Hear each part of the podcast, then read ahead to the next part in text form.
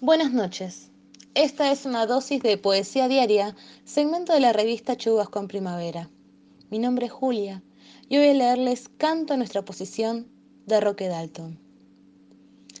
Nos preguntan los poetas de aterradores bigotes, los académicos polvorientos afines de las arañas, los nuevos escritores asalariados que suspiran porque la metafísica de los caracoles les cubra la impudicia, ¿qué hacéis vosotros de vuestra poesía azucarada y virgen? ¿Qué del suspiro atroz y los cisnes purísimos? ¿Qué de la rosa solitaria del abstracto viento? ¿En qué grupo os clasificaremos? ¿En qué lugar os encasillaremos? Y no decimos nada. Y no decimos nada y no decimos nada, porque aunque no digamos nada, los poetas de hoy estamos en un lugar exacto. Estamos en el lugar en que se nos obliga a establecer el grito. Ah, cómo me dan risa los antiguos poetas, empecinados en vendarse los ojos y embadurnar de pétalos y de pajarillos famélicos la jiba del dolor anonadante que se encarama sólida encima del hombro positivo universal desde el primer amanecer y el primer viento y que se olvidaron del hombre. Estamos en el lugar exacto que la noche precisa para ascender al alba Muchos poetas inclinaron sus insomnios antiguos sobre la fácil almohada azul de la tristeza.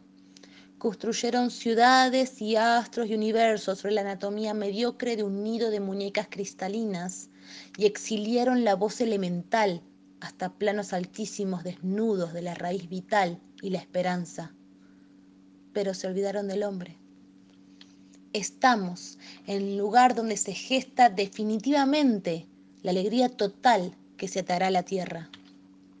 Ay, poetas, ¿cómo pudisteis cantar infamemente a las abstractas rosas y a la luna brunida cuando se caminaba paralelamente al litoral del hambre y se sentía el alma sepultada bajo un volcán de látigos y cárceles, de patrones borrachos y gangrenas y oscuros desperdicios de vidas sin estrellas?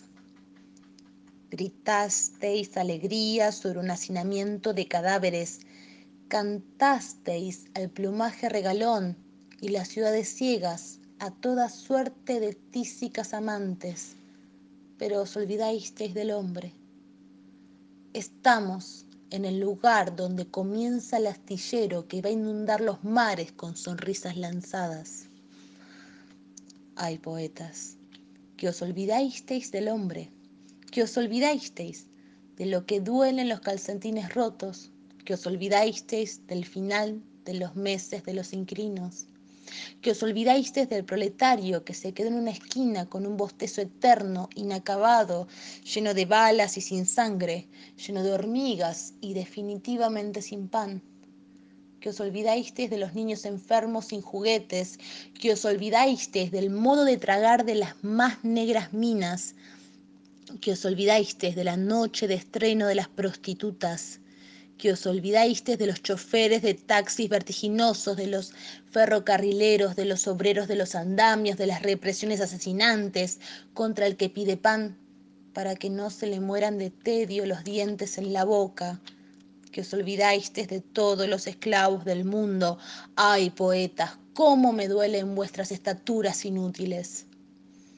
Estamos en el lugar en que se encuentra el hombre.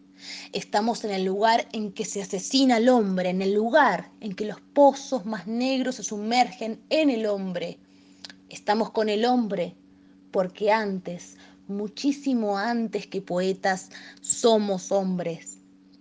Estamos con el pueblo porque antes, muchísimo antes que cotorros alimentados, somos pueblo. Estamos con una rosa roja entre las manos arrancada del pecho para ofrecerla al hombre. Estamos con una rosa roja entre las manos arrancada del pecho para ofrecerla al hombre.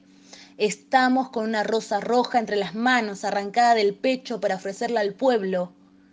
Estamos con una rosa roja entre las manos arrancada del pecho para ofrecerla al pueblo.